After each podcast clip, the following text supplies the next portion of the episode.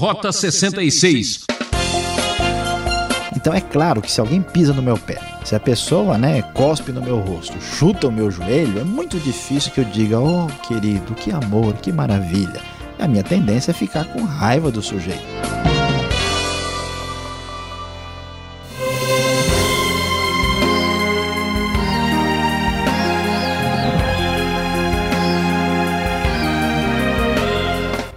Muita calma nesta hora para relaxar. Que tal explorar o Rota 66? Cultura bíblica e sabedoria segura. A série Cartas Pastorais destaca as recomendações de Paulo a Tito.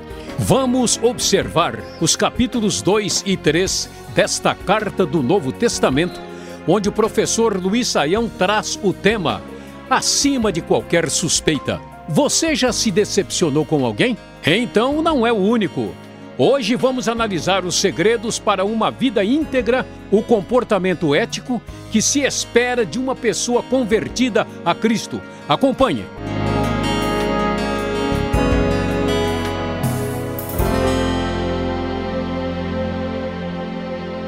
Como nós temos observado, Paulo está orientando, ensinando ao seu discípulo Tito como lidar com a Igreja de Cristo na ilha de Creta.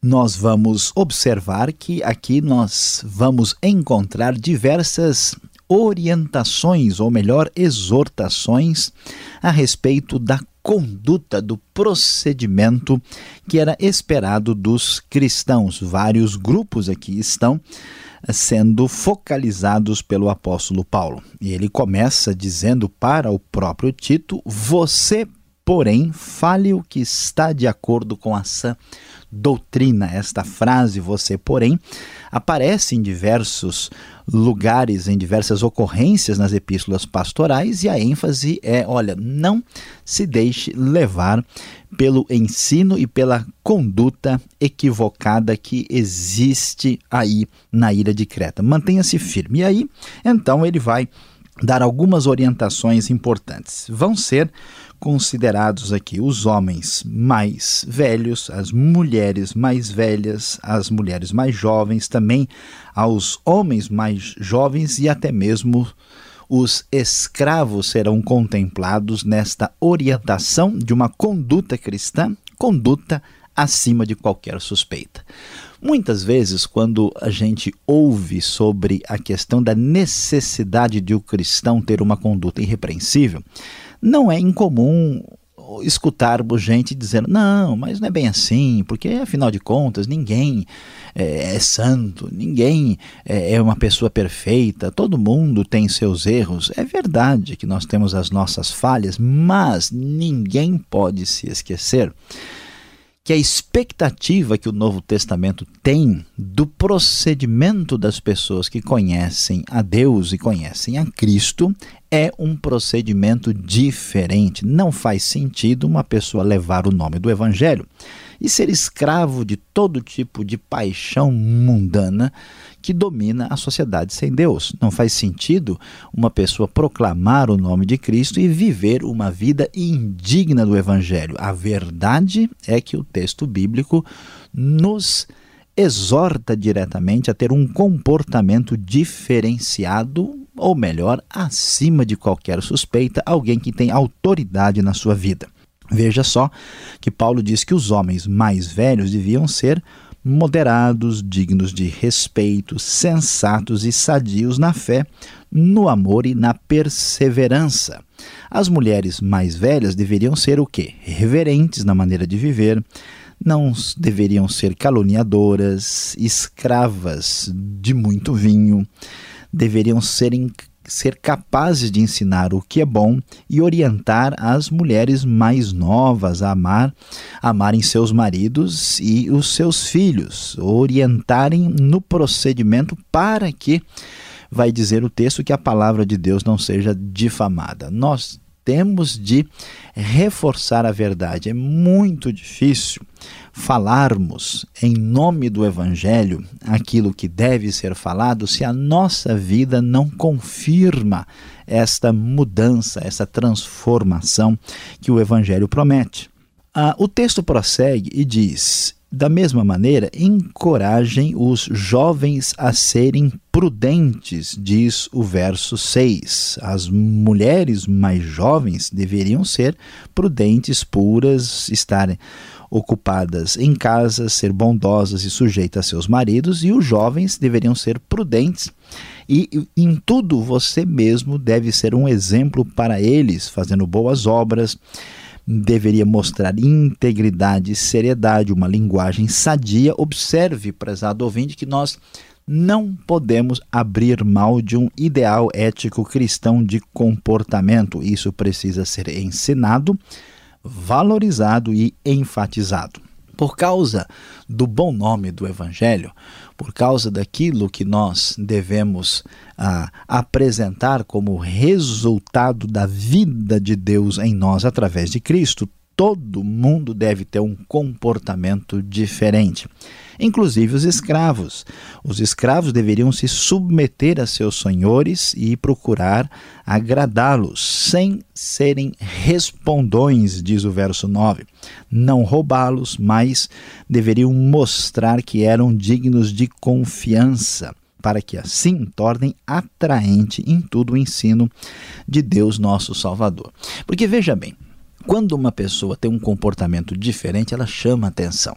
Porque todo mundo que vive sem Deus tem uma única lei na sua vida: simplesmente atingir os seus objetivos pessoais e egocêntricos. Ele não se importa com nada. É a lei que nós conhecemos na sociedade, que é a lei de levar vantagem. Quando uma pessoa aceita perder alguma coisa de si mesmo em favor de um bem maior, a gente sabe que essa pessoa é sincera e que ela acredita de fato em alguma coisa que está além da sua necessidade pessoal imediata. E isso chama atenção. A força do Evangelho está no comportamento dos cristãos e nós precisamos considerar esta realidade. E Paulo vai dizer a coisa mais extraordinária desse capítulo, falando sobre o Evangelho de Cristo, porque a graça de Deus se manifestou salvadora a todos os homens.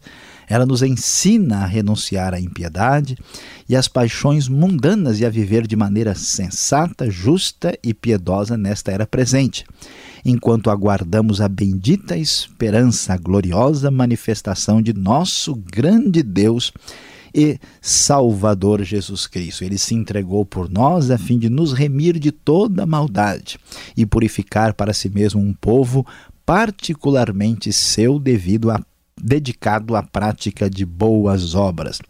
É isso que você deve ensinar, exortando-os e repreendendo-os com toda a autoridade. Ninguém o despreze. Visto que a graça de Deus nos salvou, e essa graça quer nos levar a uma direção de uma vida melhor, de uma qualidade de vida espiritual e ética diferenciada, nós precisamos caminhar nesta direção. E Paulo vai prosseguir. Veja, todos devem estar sujeitos aos governantes e às autoridades e a ser obedientes, estando prontos para fazer o bem. O cristão não deve caluniar ninguém, deve ser pacífico, amável e mostrar mansidão, ou seja, uma humildade para com todas as pessoas. Esta é a grande bandeira da fé cristã desde o início, uma postura diferente do que encontramos no mundo sem Deus e sem paz. E qual é a realidade? Vamos ver onde estávamos quando estávamos afastados de Deus e onde estamos agora. Paulo vai passar o filme de novo da vida anterior para que eles observassem a diferença e se sentissem motivados a ter um comportamento acima qualquer suspeita, um comportamento ético em que inspirasse autoridade, respeito e valorização da vida conforme o cristianismo a concebia. O texto então vai nos dizer: houve tempo em que nós também éramos insensatos e desobedientes. É, vivíamos enganados, escravizados por toda espécie de paixões e prazeres. Vivíamos na maldade e na inveja, sendo detestáveis e odiando uns aos outros. Mas quando da parte de Deus, olha só que beleza, nosso querido ouvinte, quando da parte de Deus, nosso Salvador, se manifestaram a bondade e o amor pelos homens, não por causa de atos de justiça por nós praticados, mas devido à sua misericórdia, ele nos salvou pelo lavar regenerador e renovador do Espírito Santo, que ele derramou sobre nós generosamente por meio de Jesus Cristo, nosso Salvador. Ele o fez a fim de que, justificados por sua graça, nos tornemos seus herdeiros, tendo a esperança da vida eterna.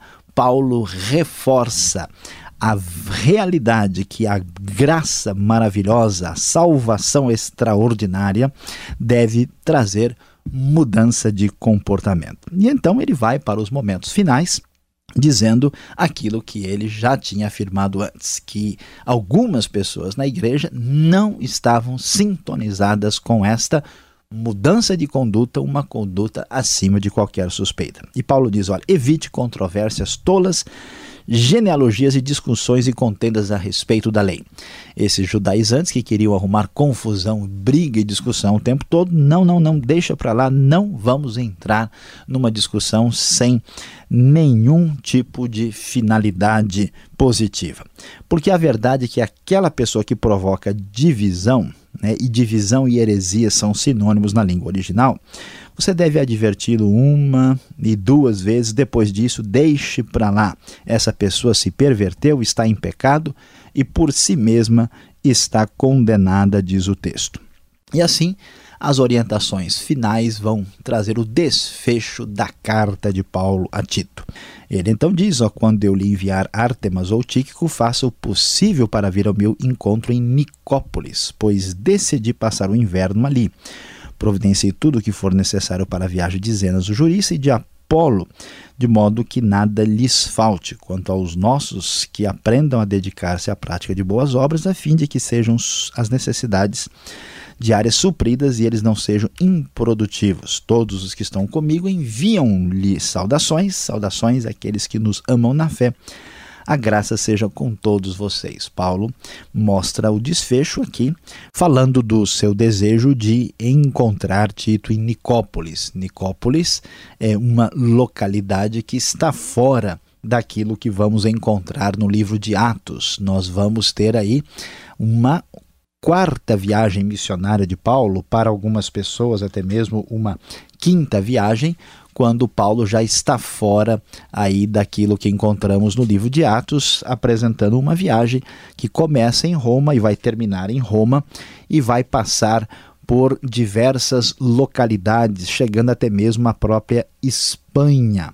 E aqui então nós encontramos Nicópolis do lado oposto a Filipos, na Macedônia, já indo na direção da Itália. Isso não aparece no livro de Atos, essa última viagem missionária, que deve incluir Roma, Espanha, Creta, Mileto, Colossos, Éfeso, Filipos, Nicópolis, mencionada aqui, Roma, de novo, quando Paulo vai sofrer o seu martírio, aparece então um momento posterior, depois de tudo aquilo que vimos na igreja primitiva, na vida de Paulo em Atos dos Apóstolos. Meu prezado ouvinte, a grande verdade é que a ênfase paulina, mais uma vez, deve ser enfatizada e deve ressoar alto nos nossos ouvidos. Cristão, que é cristão verdadeiro, comprometido com Deus, precisa fazer todo o esforço para ter um comportamento acima de qualquer suspeita.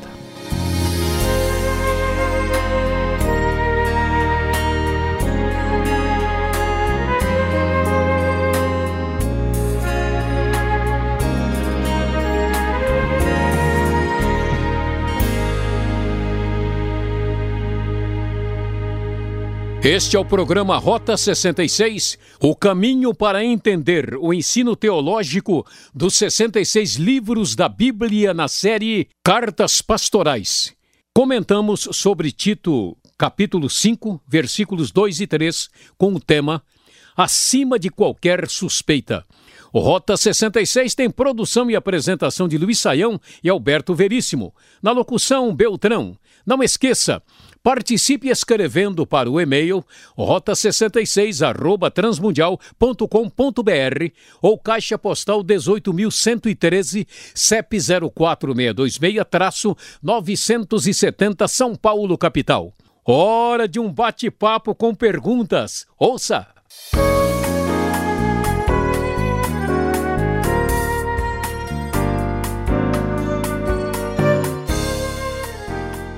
Seguimos em frente agora com as perguntas, capítulos 2 e 3 de Tito, uma carta pequenininha, mas com muitas perguntas. Professor Luiz Saião, o apóstolo Paulo parece combater o legalismo, mas ao mesmo tempo ele dá diversas regras para todo mundo. Isso é coerente, professor?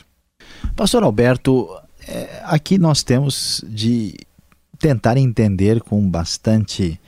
Uh, foco, né, o que está acontecendo. O legalismo é, a gente deve entender como uma espécie de prática religiosa com a intenção de nos justificarmos a nós mesmos. Quando uma pessoa é legalista, ela deixa de prestar atenção ao que é importante, ao que é fundamental, e ela dá atenção a picuinhas, né, a coisas irrelevantes, né?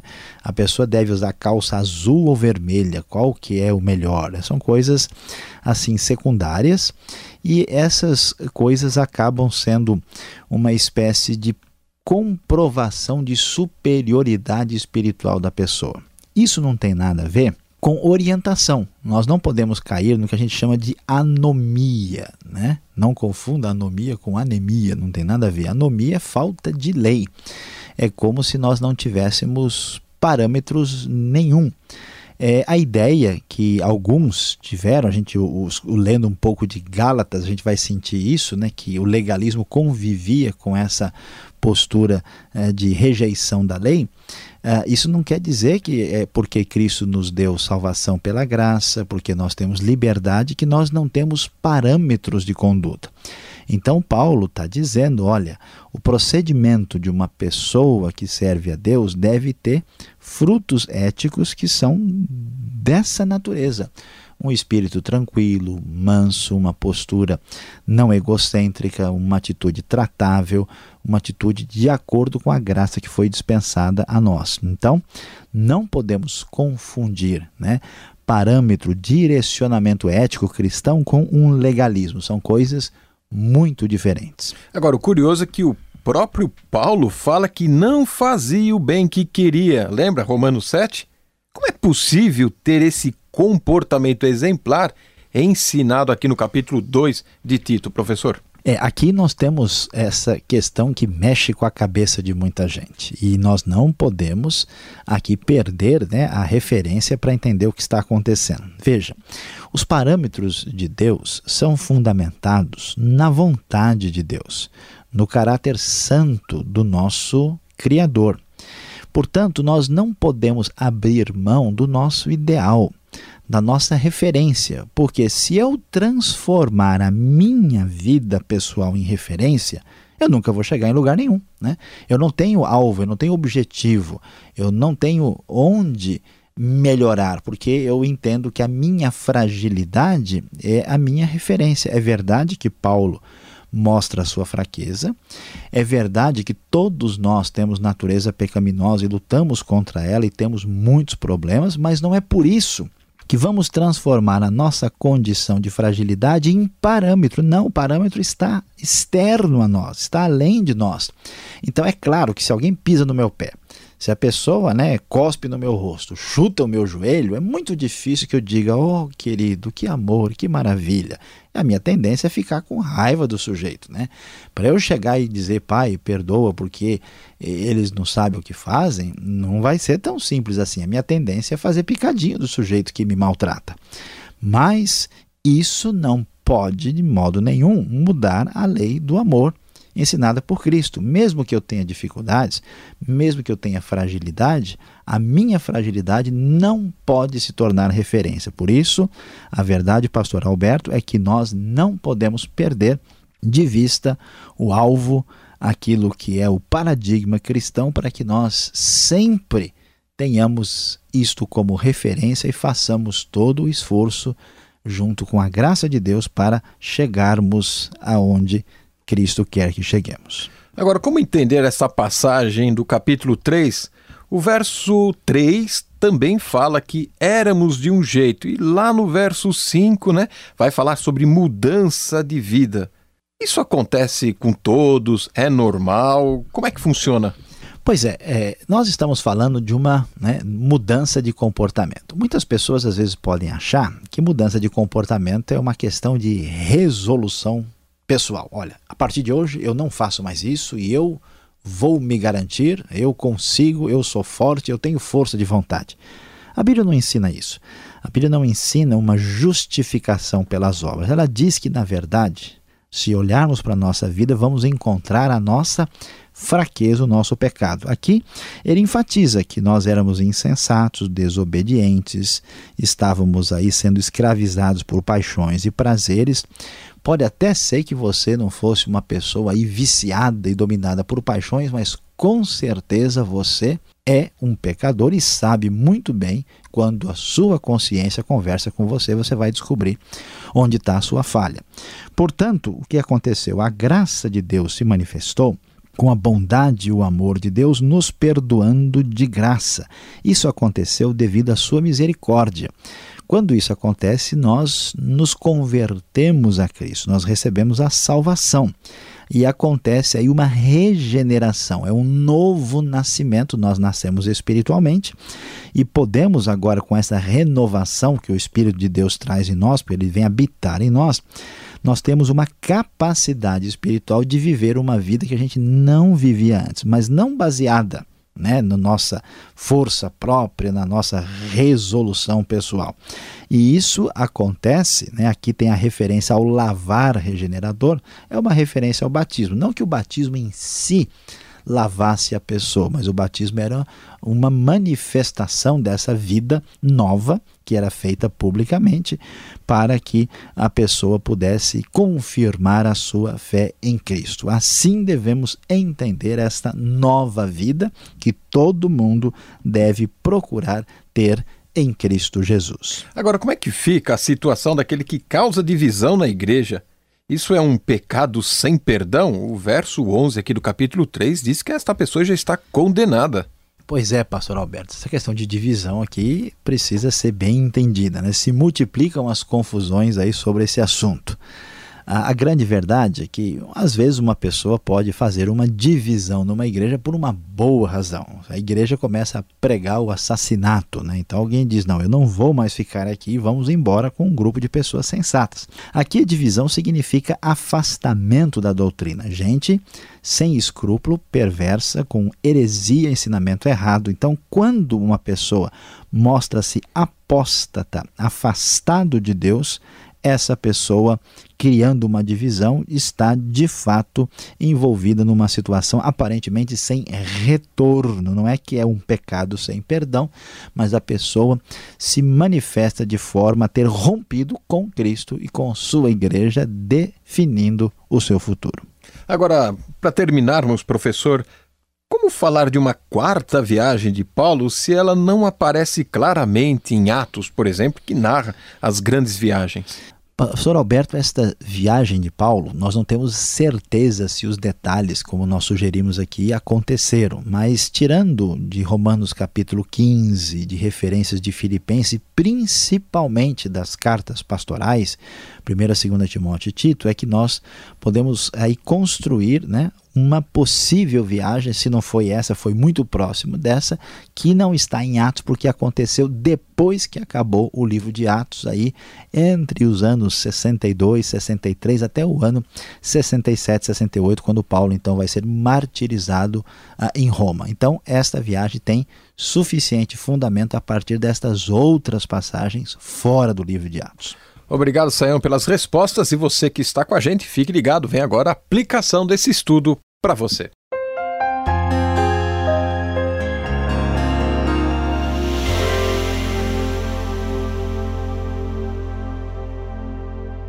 Hoje no Rota 66 estudamos Carta de Tito, capítulo 2 e capítulo 3. É, o nosso tema foi acima de qualquer suspeita. Deus, através do seu Espírito, nos ensina que o comportamento cristão verdadeiro deve ser um comportamento acima de qualquer suspeita, um procedimento que mostre diferença e que impressione positivamente aqueles que não conhecem a fé. A grande verdade, meus queridos ouvintes, que às vezes nós ouvimos muitos discursos cristãos, muita gente até que fala demais, mas cujo procedimento não agrada tanto. Veja, preste bem atenção.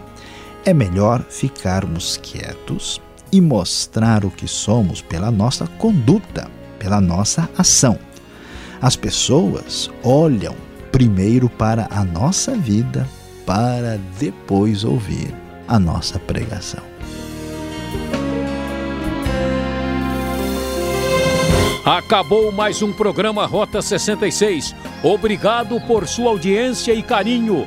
Nós encontraremos nesta sintonia e horário com mais um estudo bíblico. Rota 66 é uma realização transmundial. E acesse o site transmundial.com.br. A paz do Senhor ouvinte e até o próximo programa.